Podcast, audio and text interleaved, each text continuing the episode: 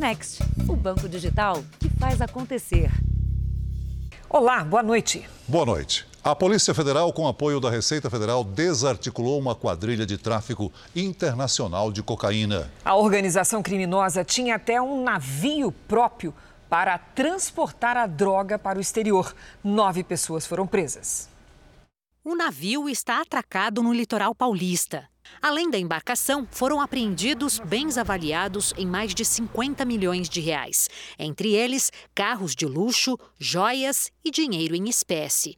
Contas bancárias em Portugal e na Bélgica foram bloqueadas. A justiça também determinou o sequestro de 28 imóveis da quadrilha. Eles tinham a, a, o hábito de comprar imóveis e registrar em nome de terceiros é, fazer movimentação de valores em contas de pessoas jurídicas fictícias, laranjas. Eles estão sendo investigados pelo crime de organização criminosa, pelo crime de lavagem de dinheiro, pelo crime de tráfico internacional de drogas. 150 policiais federais participaram da ação nos estados de São Paulo, Bahia, Mato Grosso, Santa Catarina, Paraná e Rio Grande do Sul. Em Salvador, a Justiça determinou o fechamento de uma rede de postos de combustíveis que pertence a um empresário envolvido no esquema. Nove pessoas foram presas aqui na capital paulista durante a operação.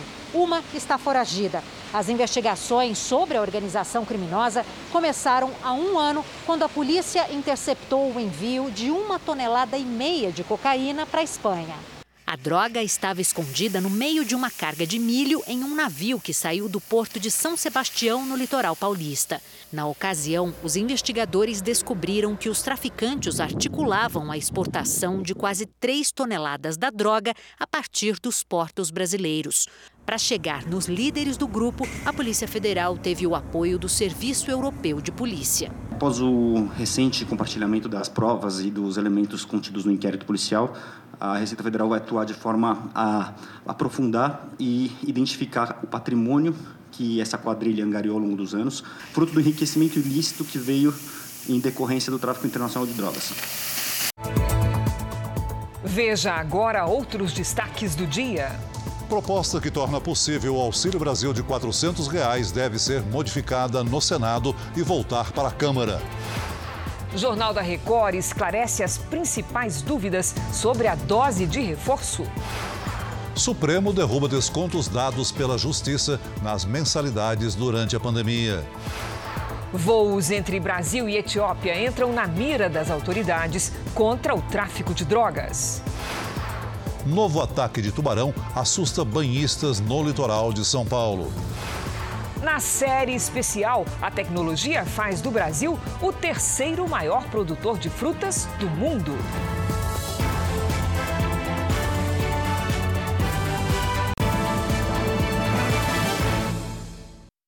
Oferecimento: Bradesco. Abra sua conta grátis pelo app.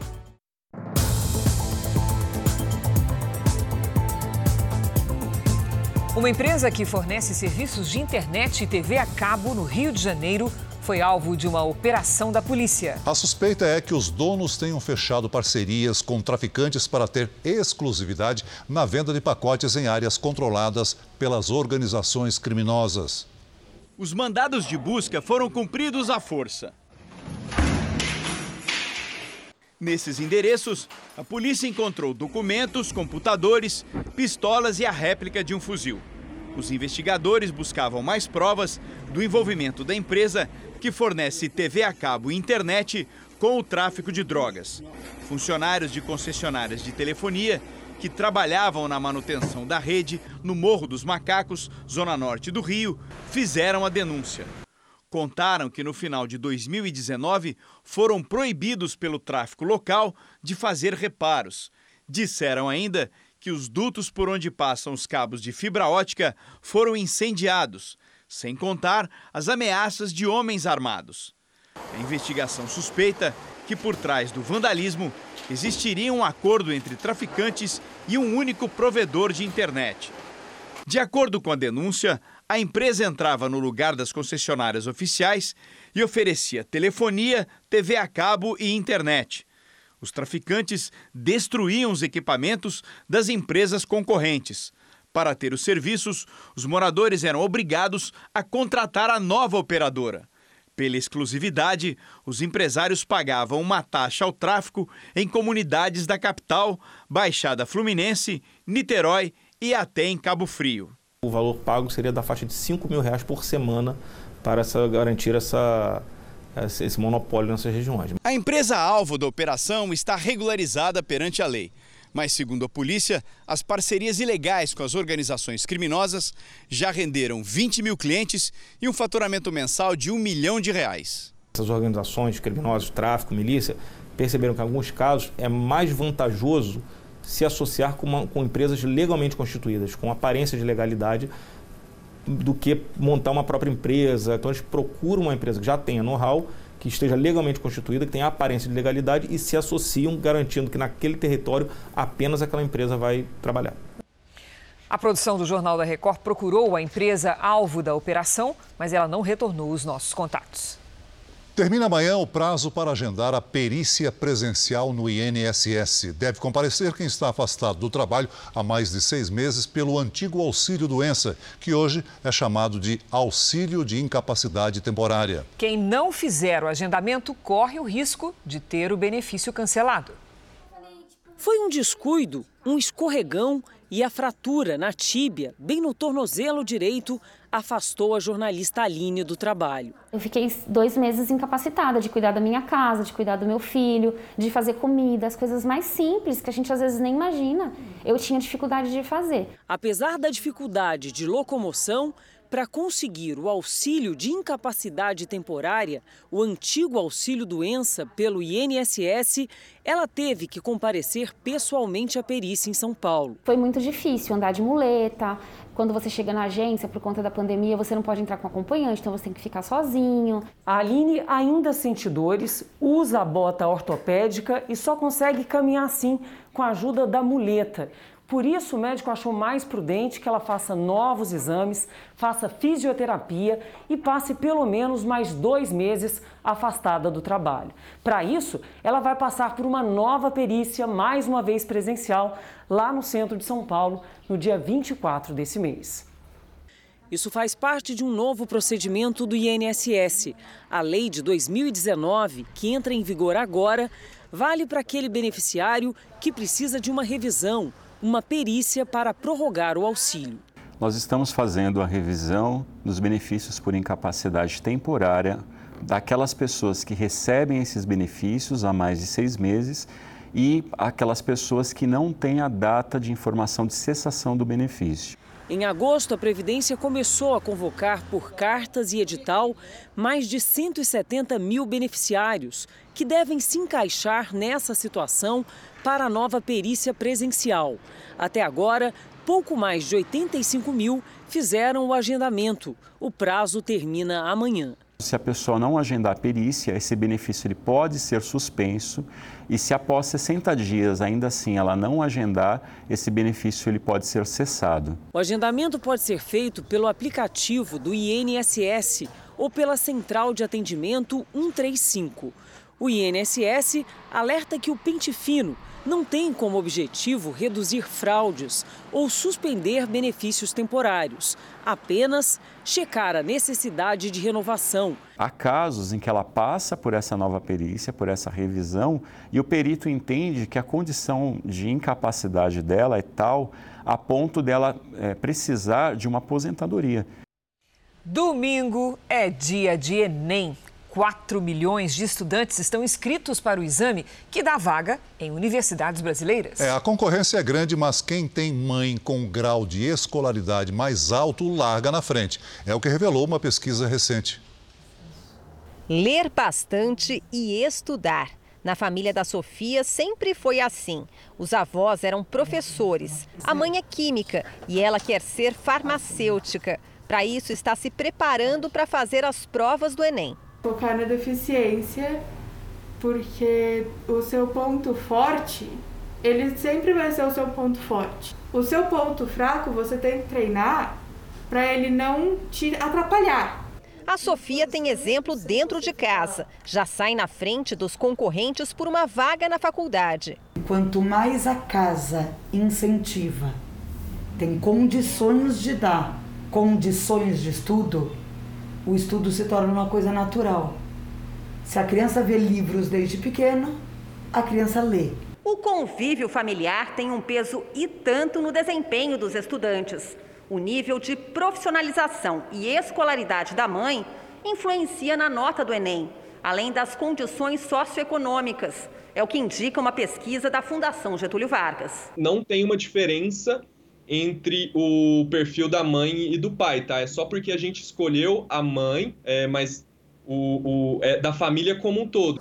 Neste cursinho em São Paulo, 3 mil alunos se preparam para o exame, que será realizado nos próximos dias 21 e 28.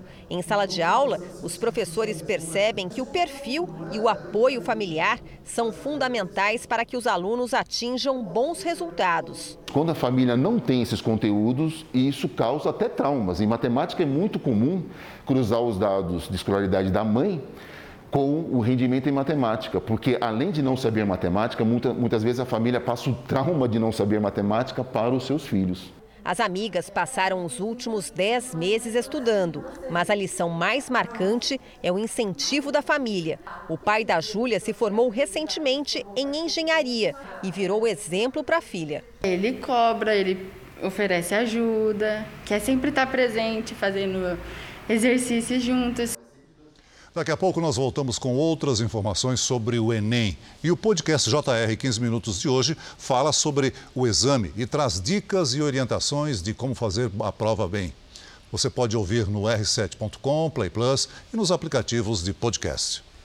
A Anvisa, o órgão regulador do governo, questiona o Ministério da Saúde por não ter sido consultada sobre a terceira dose de vacinas contra a Covid para toda a população adulta. Mesmo assim, a aplicação já começou em alguns estados. Veja agora as respostas para algumas das principais dúvidas sobre a dose de reforço.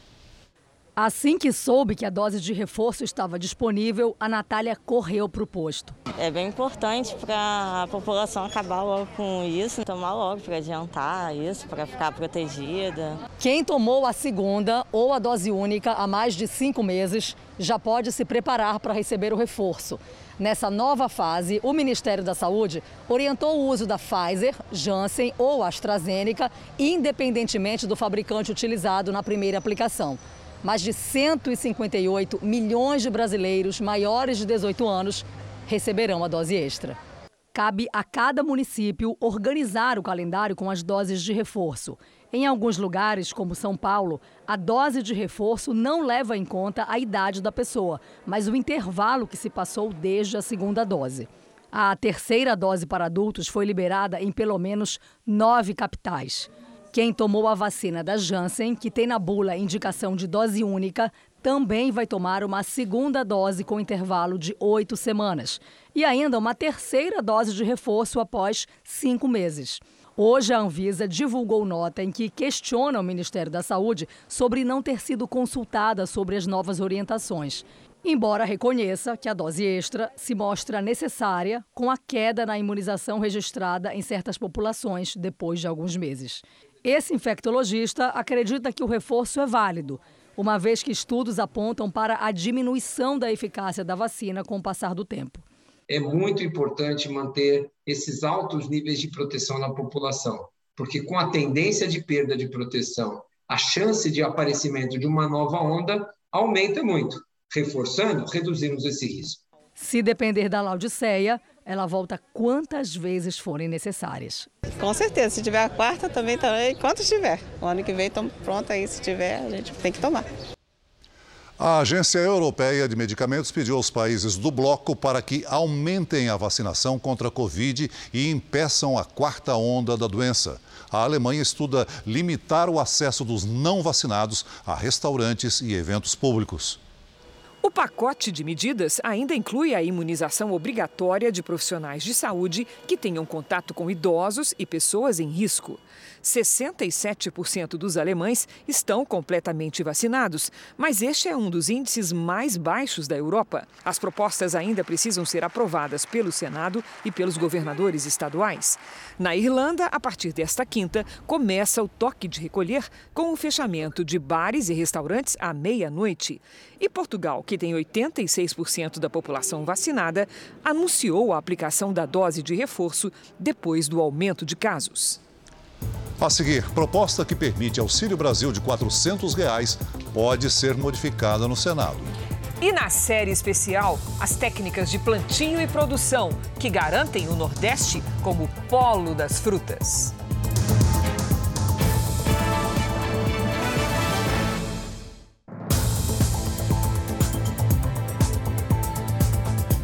Proposta que abre caminho para o Auxílio Brasil de 400 reais encontra resistência no Senado. Se ela for modificada, voltará à Câmara, onde já tinha sido aprovada. O senador Fernando Bezerra, líder do governo no Senado, percorre os gabinetes em busca de apoio. A proposta de emenda à Constituição limita o pagamento dos precatórios em 2022. Precatórios são dívidas da União reconhecidas pela Justiça sem a possibilidade de recursos. Assim, seria aberto um crédito de 91 bilhões de reais para o orçamento do ano que vem. 50 bilhões seriam para o Auxílio Brasil, o que permitiria aumentar o valor médio do benefício dos atuais 217 reais para 400 reais até o fim do ano que vem. 17 milhões de famílias seriam beneficiadas. Alguns dos senadores acreditam que limitar o pagamento dos precatórios traz insegurança jurídica. Outros pontos questionados são a alteração da fórmula de calcular o teto dos gastos, que é a regra que impede o crescimento das despesas da União acima da inflação, e a continuidade das chamadas emendas do relator, um mecanismo que permite ao governo destinar dinheiro público aos aliados por meio de recursos no orçamento, mas sem informações claras sobre quem pediu esses recursos. Estão misturando o auxílio que é necessário, que todos nós queremos dar, de 400 reais, para todos que estão passando fome, estão misturando com oportunismo político para fazer política. A nossa PEC acaba com essas coisas. Não precisa quebrar o teto de gastos, não precisa deixar de pagar os precatórios, e nós queremos proibir essas emendas do relator. Senadores da ala independente apresentaram propostas alternativas à do governo. E entre as sugestões está a de permitir o pagamento de todos os precatórios e tirar esse dinheiro do cálculo do teto de gastos durante o ano de 2022. E que os recursos proporcionados pela PEC sejam aplicados exclusivamente em um auxílio de 400 reais que contemple pelo menos 21 milhões de beneficiários. Esse dinheiro dos precatórios hoje no Brasil, 85% deles paga precatórios previdenciários, trabalhistas e de pequenas e médias desapropriações. É importante que o governo pague. O devedor que não paga, ele perde a confiança dos credores. É importante que o governo pague para que a credibilidade do Brasil cresça e possa estimular aos investidores vir para o Brasil. O presidente da Câmara, Arthur Lira, espera que as conversas que teve com líderes do Senado consigam manter a maior parte do texto aprovado pelos deputados. Espero e torço para que o texto tenha sua aprovação mantida em 95%, 96%. Sempre há aquele dispositivo de que textos comuns possam ser promulgados e que alguma diferença a gente possa trazer. Acho que a Câmara já, já trabalhou muito esse ano, já votou muitas matérias difíceis. Eu espero não ter mais uma vez esse trabalho no plenário. Mas se tiver, nós temos que estar prontos para terminar a votação dessa PEC que é importante. Vamos agora com a opinião do Augusto Nunes. Boa noite, Augusto. Boa noite, Cris. Boa noite, Celso. Boa noite a você que nos acompanha. É especialmente bem-vindo o quadro do Jornal da Record sobre promessas que os candidatos esquecem assim que termina a temporada de caça ao voto. Os eleitos assumem seus cargos. Os derrotados procuram algum cabide de empregos e se preparam para a próxima disputa. As promessas, essas são abandonadas num palanque ou arquivadas no horário eleitoral gratuito. Agora, os brasileiros terão mais um instrumento para refrescar a memória e cobrar dos autores as promessas descumpridas. Algumas são tangíveis: uma ponte, um porto, a duplicação de uma rodovia. Outras são embutidas em generalizações espertas. Por exemplo, em cada dez candidatos a qualquer cargo, seis ou sete juram que o binômio saúde e educação será a prioridade número um. A pandemia de Covid-19 demonstrou, ao escancarar as carências do sistema de saúde, que a imensa maioria mentiu. A falsidade da promessa se completou com a constatação de que o sistema de ensino público continua a uma distância sideral das nações desenvolvidas. Que o eleitorado seja mais exigente em 2022. Olho neles. O IBGE divulgou hoje uma pesquisa que ajuda a medir o impacto do coronavírus em toda a sociedade no primeiro ano de pandemia. Em 2020, o número de mortes da população em geral subiu 14,9%. O de nascimentos caiu 4,7%. O número de casamentos, por sua vez, teve a maior queda da série histórica. Isso significa 26,1%. Você vai ver a seguir: a África está na rota dos traficantes que embarcam com drogas no Aeroporto Internacional de São Paulo. E veja também como agia a quadrilha que vendia carne de cavalo como hambúrguer de boi.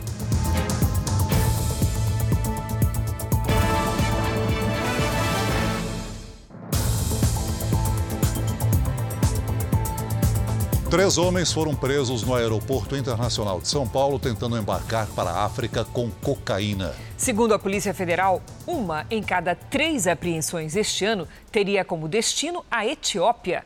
A rota ganhou destaque durante a pandemia. O país foi um dos primeiros a permitir a entrada de voos saindo do Brasil. Dentro das 158 pulseiras que lotavam esta mala, os agentes da Receita Federal encontraram uma substância suspeita. No teste, os policiais constataram que se tratava de cocaína. Quase 7 quilos da droga estavam com um refugiado africano que vivia no Brasil desde 2014 e tentava embarcar para Guiné. Três homens foram presos em ações diferentes hoje no Aeroporto Internacional de Guarulhos, tentando embarcar com drogas para a África. Nas bagagens de um nigeriano que seriam despachadas para a Etiópia, cães farejadores apontaram a presença de cocaína. A droga estava escondida na resistência de um aquecedor. Já na estrutura de uma mala de um brasileiro que embarcaria no mesmo voo, havia 2 quilos de cocaína. O homem tem 25 anos. Segundo a Polícia Federal, ele é dono de uma empresa avaliada em 26 milhões de reais. Mas o suspeito disse desconhecer essa informação quando foi detido. Um levantamento mostra que das 143 apreensões de cocaína feitas esse ano no aeroporto em Guarulhos, 45 iriam para Addis Abeba. A capital da Etiópia seria o destino de 30% das drogas apreendidas. Segundo o delegado, a rota Brasil-Etiópia se intensificou, porque foi um dos poucos destinos que continuaram recebendo voos durante a pandemia. Um dos primeiros que a gente acaba tendo essa redução é dentro dessa rota, exatamente, fazendo com que a gente tenha uma concentração da operação da movimentação de passageiros e de drogas dentro dessa rota. De janeiro a outubro de 2021, a maioria das pessoas presas tentando embarcar com drogas para o exterior tem origem africana. No Rio Grande do Sul foi descoberto um esquema clandestino de venda de carne de cavalo para lanchonetes. Seis pessoas foram presas. A polícia suspeita que o grupo criminoso comprava animais, inclusive doentes, para vender a carne como se fosse de boi. Era nesta chácara em Caxias do Sul, na Serra Gaúcha, que funcionava todo o esquema. Onde aí então eram confeccionados em torno, pelo que a gente constatou, em torno de 170 quilos, 180 quilos de hambúrguer diariamente, que eram posteriormente revendidos aí, repassados a estabelecimentos aí, hamburguerias, lancherias, mercados de Caxias do Sul. De acordo com o Ministério Público, o local, além de clandestino, tinha péssimas condições de higiene. Escutas telefônicas revelam os suspeitos negociando a carne. O Ismael me ligou de manhã, ele, ele me disse assim, Daniel, amanhã eu preciso de 200 quilos. Mas só que, assim, ó, tem dois pacotes que tem cheiro. Daí eu disse para ele, mas tu usou? Ele disse, sim, o, o, o seu Pedro lavou e usou. Foi confirmada a presença de DNA de cavalo após uma perícia realizada em lanches de duas hamburguerias de Caxias do Sul.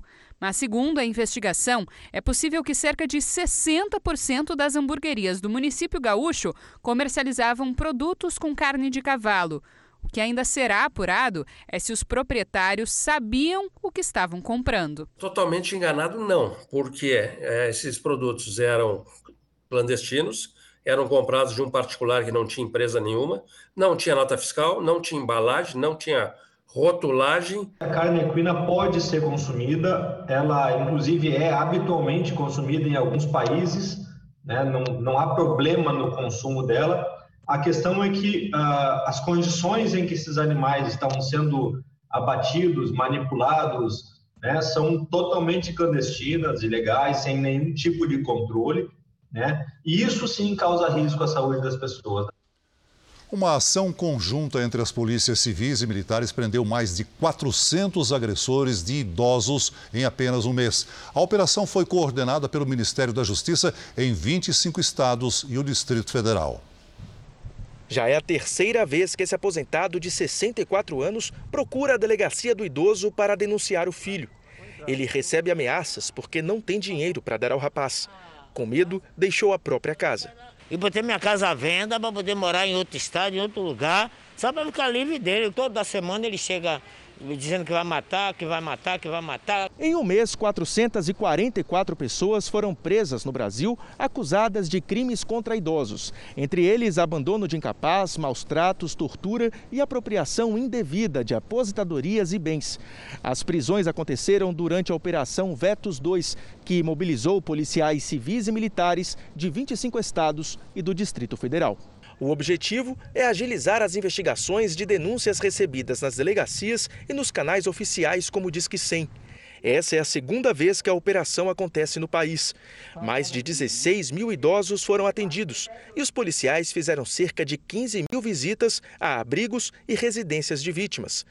157 idosos foram resgatados de situações degradantes, 1.035 medidas protetivas pedidas à Justiça e 229 mandados de prisão e busca e apreensão cumpridos. A população idosa é uma população que é carente, uma população que, eh, em muitas situações, encontra uma situação é, desesperadora e a Justiça e a Segurança Pública têm que fazer a sua parte, é, intervindo quando necessário apurando, apurando esses crimes e dando a resposta necessária. Veja a seguir: novo ataque de tubarão assusta banhistas no litoral paulista. E na série especial, o processo de produção de frutas do Nordeste que transformou a região em polo exportador.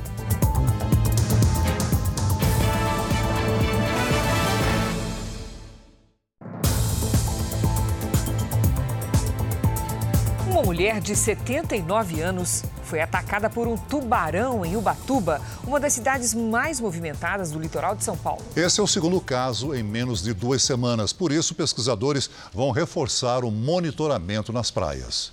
O ferimento na perna da mulher foi de aproximadamente 25 centímetros. A forma geral da, da lesão semicircular, as bordas irregulares, em parte dessa borda você identifica o contato de cinco, pelo menos cinco instrumentos perfurantes e cortantes. Na nota técnica elaborada pelo pesquisador, ele sugere que a ferida pode ter sido provocada por duas espécies: tubarão-tigre ou cabeça chata. Das 80 presentes na costa brasileira, as duas estão entre as 12 que já tiveram registro de ataques a seres humanos. Todos os casos são causados por animais pequenos. Esse não, foi causado por um animal grande. É um bicho de dois metros no mínimo. O acidente aconteceu em Praia Grande, Ubatuba, litoral norte de São Paulo, no último fim de semana. A vítima tinha 79 anos e estava no mar com água na altura do joelho.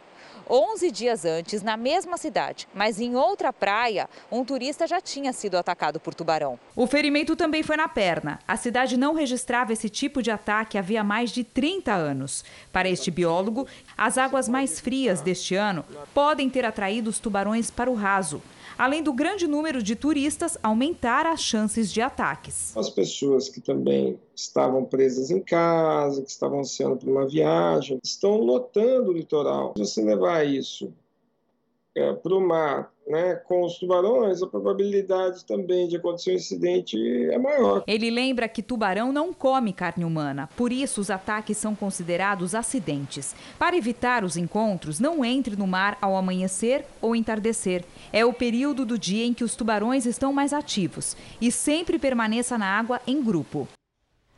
O INEP, o Instituto do Ministério da Educação, responsável pelo Enem, terá de comprovar à Justiça que as provas deste ano serão aplicadas com total segurança. Mas o afastamento do presidente do INEP foi negado. Vamos a Brasília com a Renata Varandas, que tem os detalhes. Boa noite, Renata. Oi, Cris. Boa noite a você, boa noite a todos. Olha, algumas entidades entraram com uma ação civil pública na Justiça Federal em Brasília, pedindo que o presidente do INEP, o Danilo Dupas, fosse afastado do cargo imediatamente. Isso há dois dias do exame do Enem. Agora à noite, a Justiça negou o afastamento. A Defensoria Pública da União também pede que o INEP comprove que não vai haver nem fraude nem vazamento das provas. Já o Senado pediu ao Tribunal de Contas da União que investigue o pedido coletivo de demissão dos servidores do INEP na semana passada. Bom, e não custa repetir: as provas do Enem serão realizadas nos próximos dois domingos. Cris e Celso. Obrigada, Renata. O Supremo Tribunal Federal decidiu que são inconstitucionais os descontos nas mensalidades de faculdades determinados pela Justiça em razão da pandemia. A decisão foi por nove votos a um. Com exceção do ministro Nunes Marques, os demais integrantes da corte seguiram o entendimento da ministra Rosa Weber, relatora de dois processos que questionavam a legalidade de descontos nas mensalidades de universidades em razão de dificuldades financeiras enfrentadas pelos estudantes como consequência da pandemia. Para Rosa Weber, juízes decidiram pelos descontos sem avaliar os efeitos econômicos para instituições e estudantes. Na prática, com a decisão do plenário do Supremo Tribunal Federal, os descontos até podem chegar à justiça, mas os juízes devem levar em conta pontos como características do curso, carga horária, formas de avaliação, custos de adaptação para aulas remotas, além das condições econômicas dos estudantes. A pandemia por si só não é motivo para desconto. Reitores e donos de universidades particulares alegavam a perda do poder de negociação de pagamentos atrasados com os pais ou alunos individualmente e que os descontos descontos variavam entre 30% e 50%, o que chegou a causar prejuízos às instituições. A pandemia do coronavírus resultou também no congelamento de mensalidades de escolas particulares, cenário que deverá mudar no ano que vem. Segundo o levantamento de uma consultoria especializada em gestão de instituições de ensino, mais de 90% das escolas particulares pretendem aumentar o valor da mensalidade, entre 7% e 10% já em janeiro. A pesquisa foi realizada em colégios de cinco estados, com cerca de 25 mil crianças e adolescentes matriculados. Um grupo de deputados formalizou um pedido para que o Ministério Público investigue o ministro Paulo Guedes. Nós vamos a Brasília com o repórter Matheus Escavazini. Boa noite, Matheus. O que os deputados alegam nesse pedido, hein? Boa noite, Cris, Celso. Os deputados pedem que as operações da empresa offshore que o ministro mantém nas Ilhas Virgens Britânicas sejam investigadas. Os parlamentares argumentam que a filha de Guedes continuou no comando da empresa depois que o ministro assumiu a pasta da economia, o que pode configurar conflito de interesses. O grupo pede que os promotores analisem as operações realizadas desde que Guedes assumiu o ministério. Os deputados também entraram com representação na Comissão de Valores Mobiliários, alegando que o caso levanta sérias suspeitas sobre o comportamento ético de Paulo Guedes na esfera pública e no mercado financeiro. Os advogados de Paulo Guedes dizem que não existe omissão de informações ou conflito de interesses, que a filha do ministro não tem qualquer atuação na gestão dos investimentos e continua nos quadros por questões meramente burocráticas, e que o ministro já apresentou documentação às autoridades comprovando ter seguido a lei e a ética. Cris Celso. Obrigado, Matheus. Começam a ser conhecidos os detalhes de como a ditadura cubana reprimiu os protestos populares que estavam marcados para a última segunda-feira. 71 pessoas estão presas só porque planejavam ir às manifestações pacíficas contra o regime comunista. Um dos organizadores teve que fugir para a Espanha porque estava sendo perseguido. Na capital espanhola, Madrid, o dramaturgo Júnior Garcia contou aos jornalistas que a ditadura cubana aterrorizou a população para que não saísse de casa. Forças militares bloquearam ruas e impediram que as pessoas protestassem contra o regime. Garcia ajudou no planejamento da manifestação que aconteceria na última segunda-feira e que foi reprimida pelo governo. Ele contou que teve as linhas de telefone cortadas e parentes foram ameaçados. Nesta quinta-feira, afirmou que vai voltar ao país para não permitir que a ditadura comunista silencie o povo cubano. Eu não me podia quedar. Em julho, milhares de pessoas protestaram contra a falta de liberdade e a difícil situação econômica da ilha. Temporais provocaram muitos transtornos hoje na região sul. Florianópolis, por exemplo, registrou 40% de toda a chuva esperada para o mês de novembro. Vamos conversar com a Mariana Bispo. E aí, Mari, boa noite. Vem mais chuva? Em Florianópolis, não mais, viu? Agora esses temporais vão atingir outras regiões do país. Boa noite para você, Cris, Celso e a todo mundo que está acompanhando a gente. Aqui no telão, a gente vai conseguir agora ter uma ideia da quantidade de nuvens de chuva localizadas na região sul. Mas amanhã, essa frente fria, que é responsável por toda essa mudança de tempo, se desloca para o sudeste. Tem alerta de alagamentos e deslizamentos para o Vale do Paraíba, Rio de Janeiro e o sul de Minas Gerais. Em outras áreas do sudeste e também no centro-oeste, os ventos podem chegar a 70 quilômetros por hora.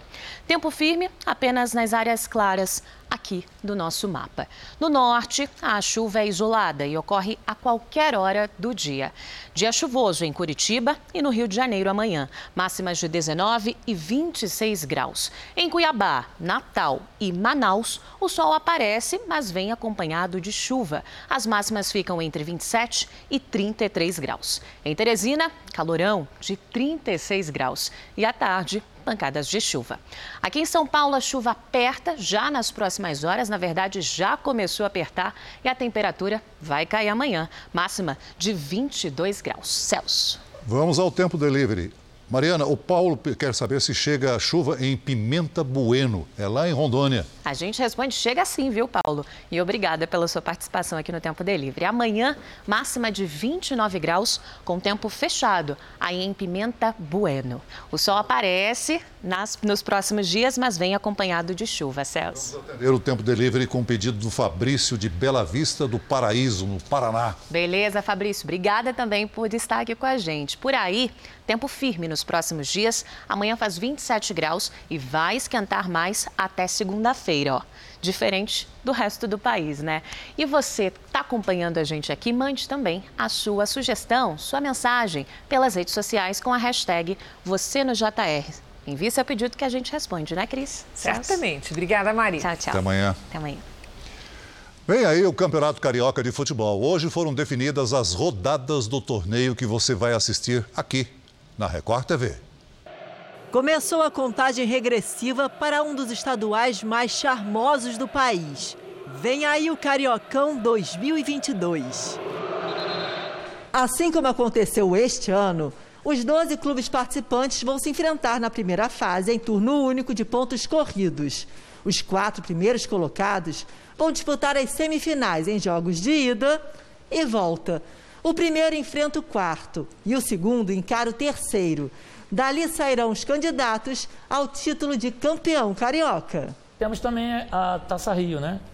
Que são um enfrentamento entre o quinto, o sexto, o sétimo e o oitavo colocado do campeonato, no mesmo formato de semifinal e final.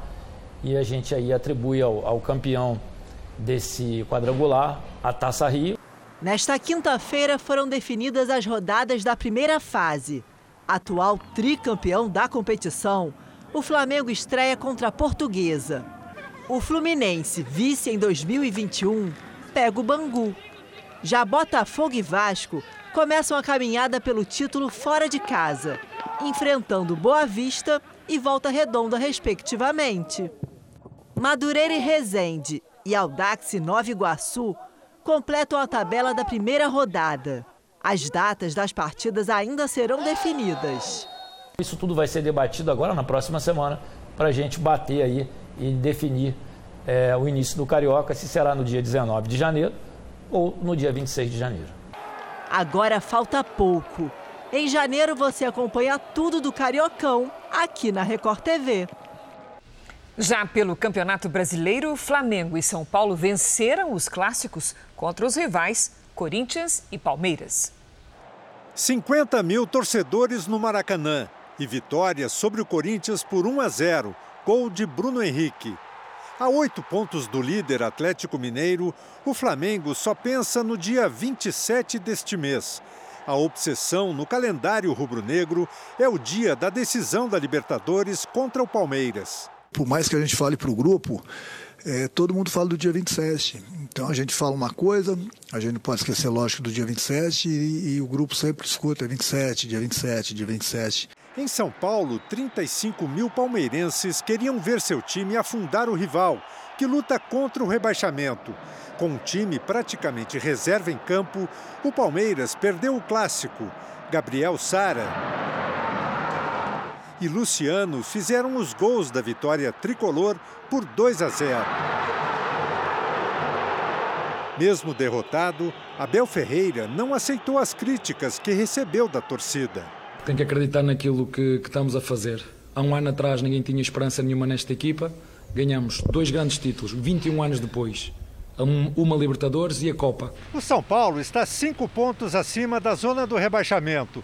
O clássico foi o primeiro jogo depois que a torcida, autorizada pela diretoria, entrou aqui no centro de treinamento para cobrar um melhor desempenho dos jogadores. Cobranças são, são difíceis, né?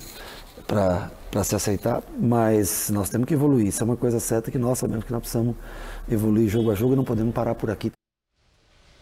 Um produto delicado é um dos maiores destaques do agronegócio brasileiro. No capítulo de hoje da nossa série especial, você vai ver como o clima quente ajudou o Nordeste brasileiro a se tornar um polo das frutas.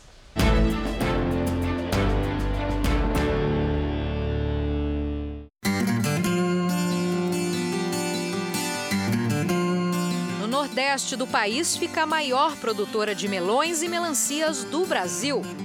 Que do alto parece uma pequena cidade é só uma das fazendas. Ela usa tecnologia e muitos estudos para avaliar o solo e a quantidade de água disponível na região. O Brasil é o terceiro maior produtor de frutas do mundo e gera cerca de 5 milhões de empregos. Nesta empresa, que fica entre o Rio Grande do Norte e o Ceará, 9 mil colaboradores trabalham em 18 fazendas. Toda semana, cerca de 600 contêineres saem de navio que vão para toda a Europa, Estados Unidos e China. A tecnologia é usada desde o início do processo.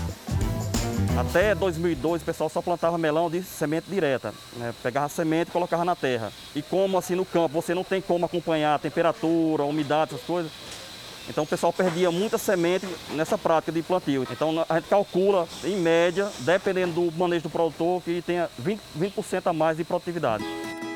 Por dia, um milhão de sementes são transplantadas e vão para a estufa para germinar. Aqui, a umidade e a temperatura são controladas por aplicativo no celular. A irrigação também é acionada assim. Só depois de 10 ou 12 dias, as mudinhas estão prontas para ir para o campo. E o sol do Nordeste ajuda muito. Toda cultura que é plantada no Nordeste, a tendência é que o ciclo seja mais curto. Quer dizer, então você consegue produzir mais vezes por ano na mesma área. Este filme plástico que reveste a área do plantio protege o solo e as raízes. É o chamado mulching. Outro ponto crucial para o desenvolvimento foi a irrigação por gotejamento, que permite colocar água em melões e melancias na quantidade certa. Aqui, a área de produção é de 10 mil hectares, o equivalente a uma cidade grande. Por isso, foi preciso colocar nada menos que 50 mil quilômetros de tubulações o crescimento veio devido às novas tecnologias, que foi a descoberta da colocação do mouse, que você deixou de irrigar, economizou 30, 40% da água que você consumia. Você deixou de fazer a capina, você passou de uma parte que era manual, uma colheita, que eu conseguia colher 200 toneladas de fruta dia e hoje, como a parte é mecanizada, eu consigo colher 400 toneladas dia. Das frutas mais exportadas pelo país, oito se destacam pelo total de volume comercializado. São elas: manga, melão, uva, mamão e melancia. Todas concentradas na região Nordeste. O limão se divide entre Sudeste e Nordeste, a maçã no Sul. Nesta mesma região e no Nordeste, a banana. Já o cultivo da laranja fica principalmente nos estados de São Paulo, Triângulo Mineiro e Sudoeste de Minas. O país tem o título de maior produtor e exportador de suco de laranja do mundo. Ele é um dos produtos mais tradicionais da pauta de exportação agrícola do Brasil. É um produto que é exportado desde a década de 60, então são mais de 50 anos de exportação e a gente exporta 95% do que a gente produz. Na fazenda, depois que os melões são colhidos, as frutas passam pela seleção, higienização, secagem e embalagem. Por último, a inspeção de qualidade faz os testes para garantir o padrão do que sai daqui. Esse equipamento mede o teor de açúcar da fruta, chamado de BRICS. Essa é a última etapa do processo aqui na empresa. Eu estou agora numa geladeira gigante, numa câmara fria, onde os melões ficam nesses pallets, numa temperatura de 3 graus. Isso é necessário para conservar o estágio em que eles estão. Essa carga toda vai para a Inglaterra. Nosso produto é um produto delicado que precisa de uma logística muito bem feita, senão você produz ele bem e você estraga ele no transporte. Então ele tem que ser, ele é, ele é tão importante quanto a produção. Você não pode descuidar em nenhum momento. Na verdade, o nosso cuidado chega até a prateleira do supermercado. A gente tem que ter o cuidado até para quem a gente vende. Mesmo com tanta tecnologia, o trabalho do homem do campo é fundamental como os irmãos Antônio e Armando. Eles vieram de Caraúbas, cidade próxima à fazenda. Trabalhei na planta primeira safra, aí na segunda eu já vim para a colheita já, através dele. Os dois são operadores de máquinas, um trabalho duro no campo que para eles já dá frutos. Estou batalhando aí para conseguir comprar minha casa. Já tenho um carro, moto, agora estou tentando uma casa, se Deus quiser. Crescendo, né? Conquistas que só foram possíveis graças ao agronegócio e aos recursos naturais do Brasil. No caso do melão, a natureza dá ainda mais uma força. São quando essas funcionárias bem pequenininhas entram em ação. As abelhas são nossos colaboradores de ouro, né? Sem abelha não existiria melão. É, a partir da tirada da manta, é, quando a planta estava protegida com essa manta TNT, a gente é, começa a a emitir flores, flores femininas. Nesse momento a gente coloca a abelha em campo, ela vai passar em torno de 14, 15 dias em campo fazendo a polinização. Após esse período, a gente retira a abelha do campo e, e envia para outra área, onde ela vai iniciar um novo processo de polinização. Isso é primeiro mundo? Sim. O Jornal da Record termina aqui. A edição de hoje na íntegra e também a nossa versão em podcast estão no Play Plus e em todas as nossas plataformas digitais. E à meia-noite e meia, você sabe, tem mais Jornal da Record. Fique agora com o capítulo especial da novela Gênesis, o encontro de José com Israel. E a gente se vê amanhã. Até lá. Boa noite e até amanhã.